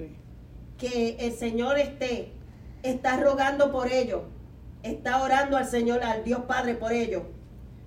Digo, yo no, no te pido que los quites del mundo, sino que, ¿verdad? Yo ruego por ellos, no ruego por el mundo, sino por los que me diste, versículo 9, porque son tuyos, porque tuyos son. Y todo lo mío es tuyo, y lo tuyo es mío, y he sido glorificado en ellos Y ya no estoy en el mundo, mas estos están en el mundo y yo voy a ti, Padre Santo, a los que me has dado, ¿viste? A los que me has dado, guárdalo porque el Padre se los dio, el Padre los atrajo a él. Por eso él dijo, el que a mí viene, yo no lo echo fuera, porque el Padre me lo dio. Jesús dijo, el que a mí viene, yo no lo echo fuera, porque el Padre es que se los había dado. Santo. Ese capítulo 17 de Juan es bello. Léalo y medita en él para que vea qué lindo. Es que toda la palabra de Dios es preciosa. Gloria a Dios. 17. Juan capítulo 17. Pero eh, en la conversión es un acto del hombre, pero a causa del poder de Dios. Hechos 3.26. Creo que está ahí, ¿o no? Hechos 3.26. No, está ahí, no. Porque teníamos unas cuantas. Hechos con 3.19. Ok. Hechos 2.38 y Hechos- 326. Can I see it, Dad? ¿Alguien me lo quiere leer? ¿Lo quiere buscar, hermana Elena? Sí. Hechos capítulo 3, versículo 26.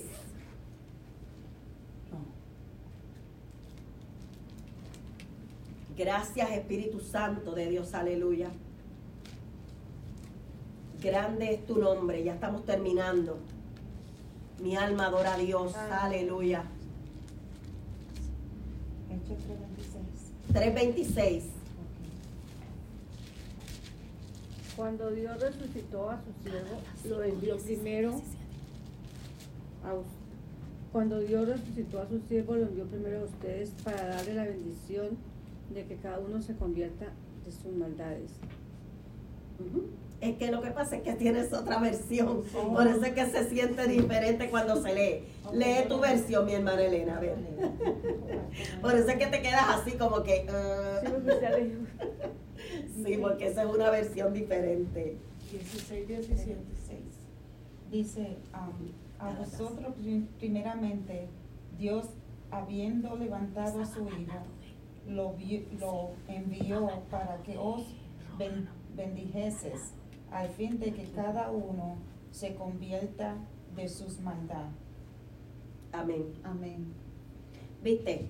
A vosotros primeramente Dios habiendo levantado a su Hijo, lo envió para que os bendijese, a fin de que cada uno se convierta de su maldad. Este es el fin que tuvo Dios de enviar a su Hijo, de que cada uno se convirtiera de su maldad, porque Él quiso bendecirlos de esa manera. Dios quiso bendecir a la humanidad de esa manera, enviando a su hijo unigénito. En esa, en esa de Hechos 3.26 puedes ponerle al lado Juan 3.16. perdón, Juan, sí, 16, espérate. 3.16. A ver si es.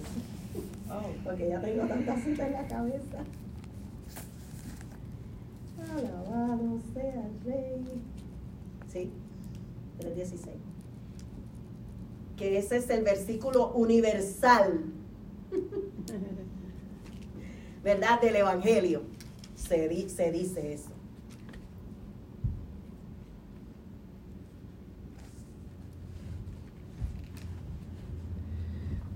Ese de Gálatas que te dije que escribiera es el que va con Romanos 8, que dice ahora ninguna condenación hay para los que, no para los que andan conforme a la carne, sino conforme al Espíritu. Espíritu. Que eso es lo que dice Gálatas también, 5, 16, 17. Por eso te dije que lo pusiera al lado de Romanos Amén. 8.1 que va con esa, con esa. Y Hechos 3.26 va con Juan 3:16. 3.16. Juan. Y no puse Juan. Sí. Juan 3.16. Entonces, segunda de Corintios 5.17, que también va dentro del el mismo, o se sale un poquito, está bien, no lo debes de unir. Segunda de Corintios 5.17 dice de, de, na- eh, de modo que si alguno está en Cristo, nueva criatura es. Tú puedes poner eso.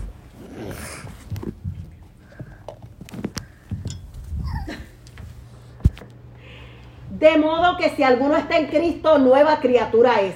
Las cosas viejas pasaron, ahora han sido hechas nuevas. Tú ves, arriba te decía que ninguna condenación hay para los que están en Cristo Jesús. Y de modo que si alguno está en Cristo, ¿viste? Cómo van complementándose las, eh, eh, eh, la predicación a los diferentes lugares, porque aquí se lo está diciendo a Corintios, pero eh, ahora pues ninguna condenación hay, se lo dijo a los romanos en Romanos 8.1. Fíjate lo que dice Santiago 1.18. Él de su voluntad nos hizo nacer por la palabra de verdad, para que seamos primicias de sus criaturas.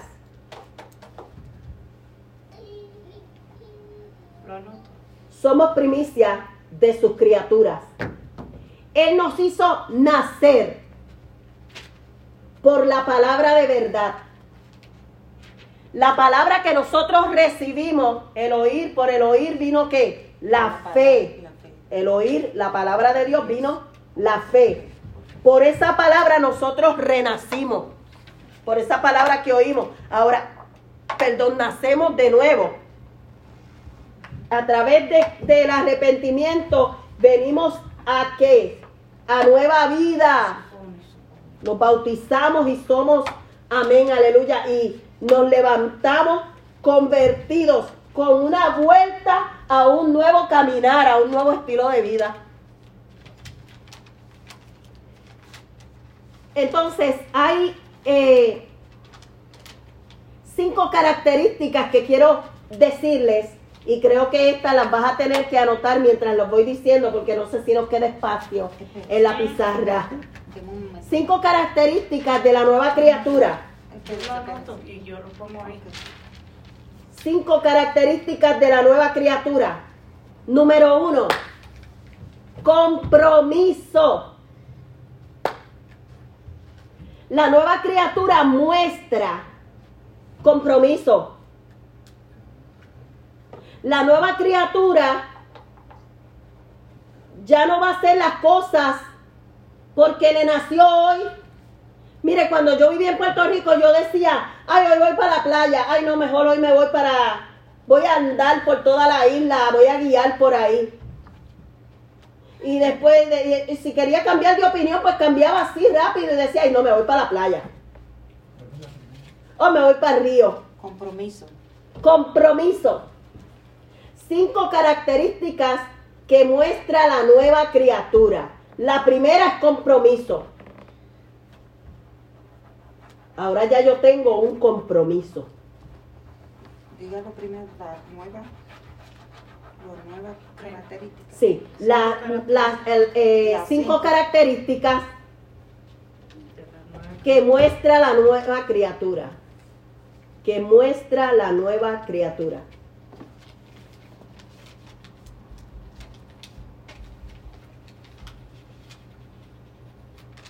Compromiso es la primera.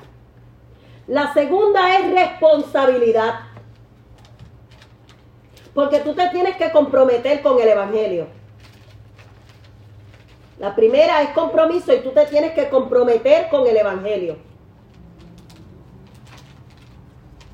La segunda es responsabilidad. Yo tengo que ser responsable ahora porque ahora yo le doy cuenta a un Dios vivo. Le doy cuenta a un Dios vivo que es, aleluya, grande en misericordia, pero también es fuego consumidor. Sé que tengo ahora un compromiso y una responsabilidad. Yo tengo que ser responsable y yo tengo que mostrar responsabilidad. Que yo asumo este evangelio con responsabilidad y con compromiso. La número tres, adaptación. Yo me tengo que adaptar. Me tengo que adaptar a mi estilo de vida nuevo. Adaptación. Y para muchas personas la adaptación se hace dura, se hace un problema. Porque ahora tengo que adaptarme a ya no hacer las cosas que hacía antes. Y muchas veces eso implica no andar con la misma gente que andaba antes. Porque si yo era drogadicto y todas mis amistades son drogadictas, ahora yo tengo que adaptarme a alejarme de estas personas porque si yo mantengo ese círculo de amistades, voy a caer en lo mismo o no voy a poder salir, porque ellos van a estar constantemente haciendo las cosas que yo hacía, que a mí me gustaba hacer. Tengo que salir de ese círculo. Si la nueva adaptación no es fácil, pero no es imposible. Amén. Número cuatro, nuevas actividades. Ahora yo incluyo en mis actividades que lo que yo no hacía antes, tiempo para orar y tiempo para leer la palabra de Dios. Mis actividades son nuevas ahora. Nuevas actividades, la número cuatro. Tengo que incluir en mis actividades el orar, el leer la palabra de Dios. Y para eso hay que sacar tiempo. Yo sé que todo en, esta, en este momento se mueve muy rápido en el mundo. Todas las cosas se mueven muy rápido. Pero esto no puede faltar en nuestra vida. Y número cinco, el nuevo estilo de vida. Nuevas actividades, nuevo estilo de vida.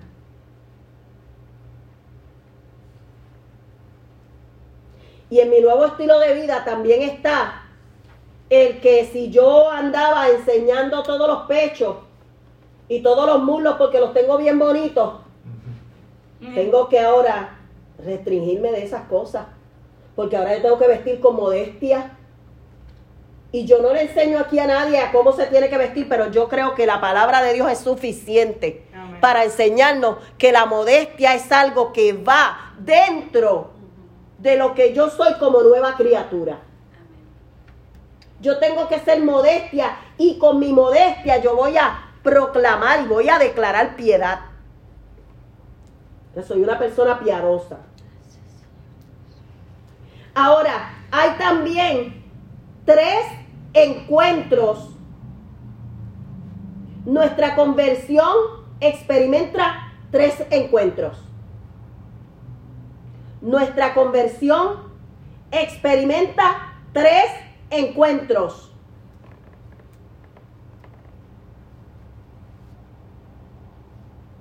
Nuestra conversión experimenta tres encuentros.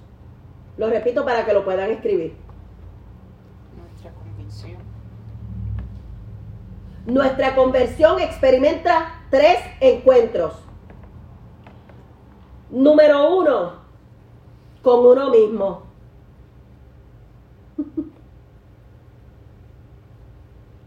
Nuestra conversión experimenta tres encuentros. Número uno, con uno mismo. Número dos, con Dios. Y usted dirá, con Dios primero. Y digo, no, porque si yo no acepto primero mis errores, no me puedo acercar a Dios, porque yo no me estoy haciendo responsable de mis errores. Así es. Cuando yo digo, el encuentro es con uno mismo, es cuando uno reconoce, mira, yo soy culpable.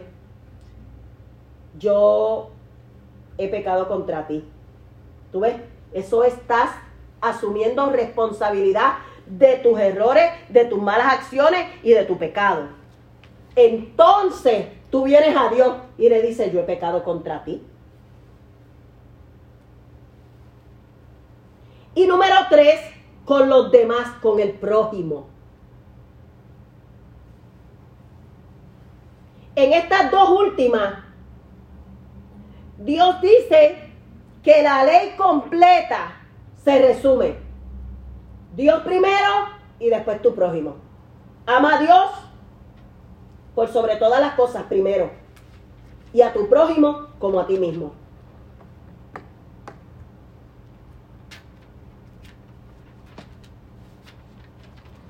Y esto habla de repararnos. ¿En qué? En el amor verdadero. Cuando estas tres experiencias vienen a nosotros, estos tres encuentros se dan en la vida de un creyente, viene, venimos a ser reparados en el amor verdadero. Porque a veces amamos de hipocresía. Por eso es que la palabra de Dios, Juan, primera de Juan, dice que el amor no sea qué, fingido. ¿Verdad? Pues nosotros cuando tenemos estas tres experiencias, estos tres encuentros, nosotros nos reparamos en el amor verdadero, porque comenzamos a amar a todos los que nos rodean y al mundo entero, porque oramos por él, a las naciones, porque oramos por ellas. Amamos todo lo que nos rodea, la naturaleza. Aprendemos a amar cada día, aunque nos vaya a amar el día. Amamos, a- aprendemos a amar verdaderamente Amén. y a darle a cada cosa su significado. Aprendemos la gratitud. La segunda, aprendemos la gratitud. Nos reparamos en el amor verdadero. Después que tenemos estas experiencias, nos reparamos en el amor verdadero, nos reparamos en la gratitud. Porque antes no podíamos ser agradecidos. ¿Qué, qué usted hace cuando usted se levanta por la mañana? Lo primero que dice es gracias Dios mío. Gracias Señor. Pero antes no, antes uno se levantaba, mira, y uno se ponía la ropa, se bañaba, se ponía la ropa y, y empezaba uno el día. Se, se acordaba uno, por lo menos yo, no me acordaba de dar gracias de nada. Es más, ni cuando alguien, yo quería ser tan rebelde que cuando alguien me daba una cosa yo no quería decirle ni gracias, ni quería decirle usted a nadie ni quería tratar a nadie con respeto. A todo el mundo le decía tú y era bien malcriada.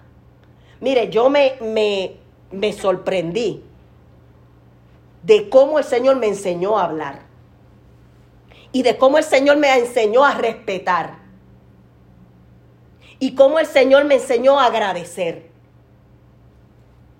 Todas las personas que pasan por mi vida, aunque, para, aunque sea para darme un saludo, aunque sea para cobrarme un artículo en la tienda, yo creo que son importantes. Y cuando tienen su nombre, las llamo por su nombre. Y, y trato de, de mostrarle un gesto. Y cuando veo que no se ríen, se lo digo. Come on, Mm. smile. Be happy. ¿Ves? Pero me sorprende porque yo era todo lo contrario.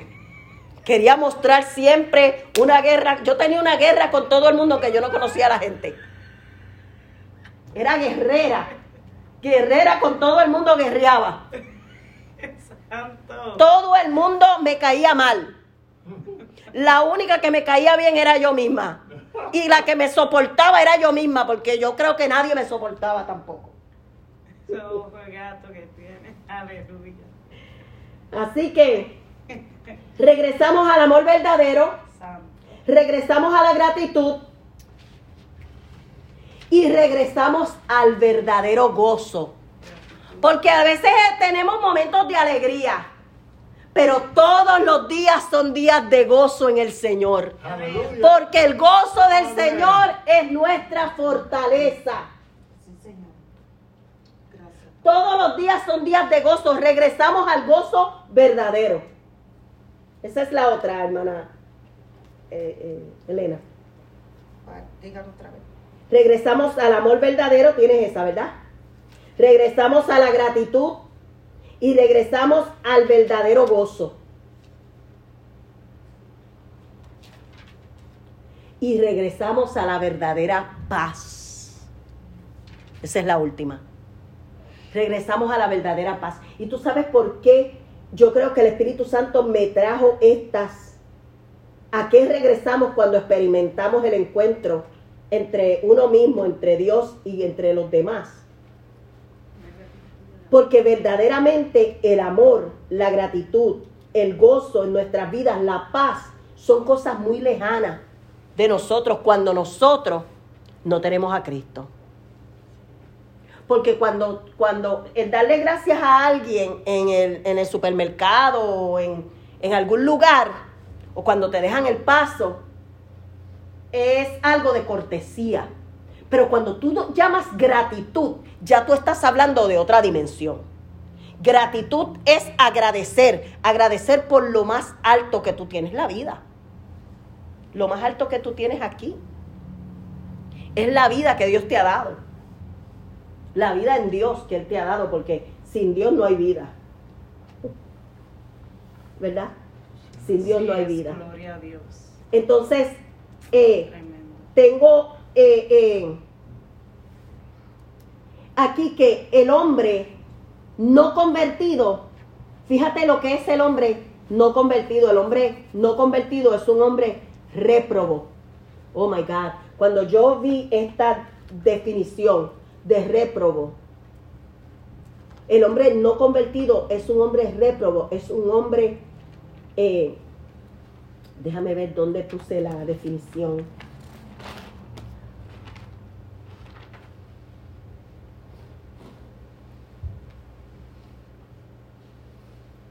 Réprobo, su conducta es condenada porque infringieron, no respetan a Dios y su palabra. Y dice en, lo- en la, en la eh, definición católica, dice que réprobo es alguien condenado al infierno, al castigo eterno. Réprobo. En la Biblia católica, réprobo, su significado es condenado al infierno, al castigo eterno. El hombre sin Dios dice que es réprobo, lo dice la Biblia en 2 de Timoteo 3:8. Primera de Timoteo 6:5. 3, 8 y 6, 5. Sí. Primera de, de Timoteo, es primera y segunda, acuérdate. Primera de Timoteo 6.5 Segunda es 3.8. y segunda de Timoteo 3.8. Tito 1.15 y 16 dice que hasta su mente y su conciencia están corrompidas. Profesaron conocer a Dios, pero con los hechos, tú ves, por eso es que esto es un cambio de mente y de hechos, porque con sus hechos dijeron con su boca que ellos profesan conocer a Dios, pero con sus hechos lo niegan, siendo abominables y rebeldes, reprobados en cuanto a toda buena obra. Eso es Tito 1, 15 y 16.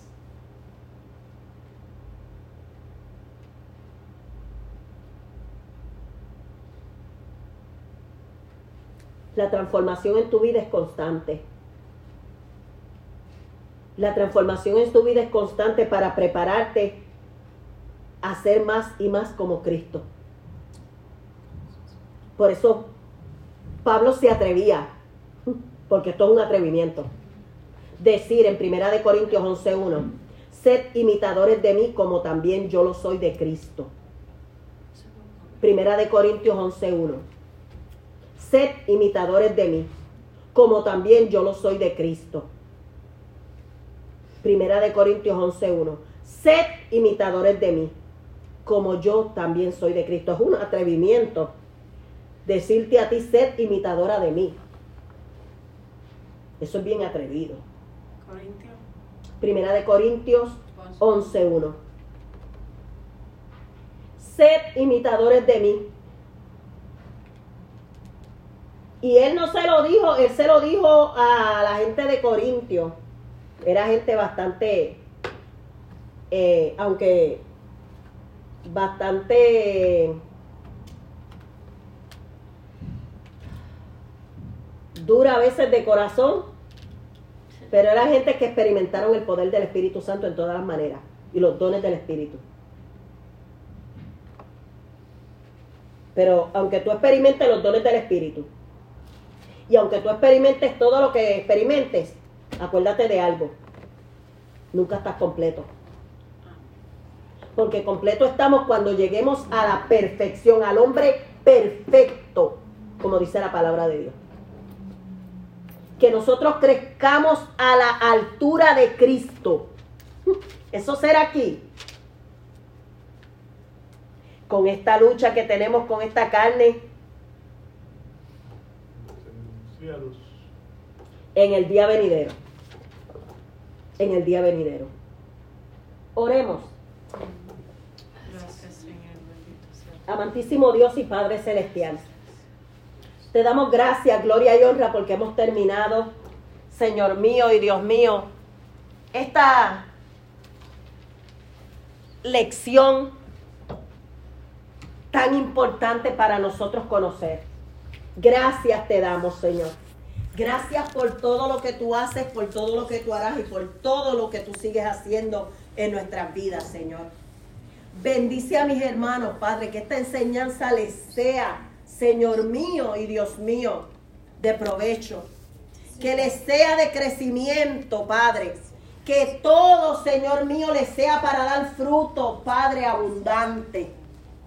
Que sean guiados por tu Espíritu a través de ellos. Y gracias, Señor, por darme la oportunidad de poder hablar en tu nombre. Por darme la oportunidad y por tener, Señor, en cuenta a esta tu sierva. Gracias por tu Espíritu Santo, que nos guía a toda verdad y a toda justicia en este lugar. Bendigo este lugar y a todos los que estamos y los que no están.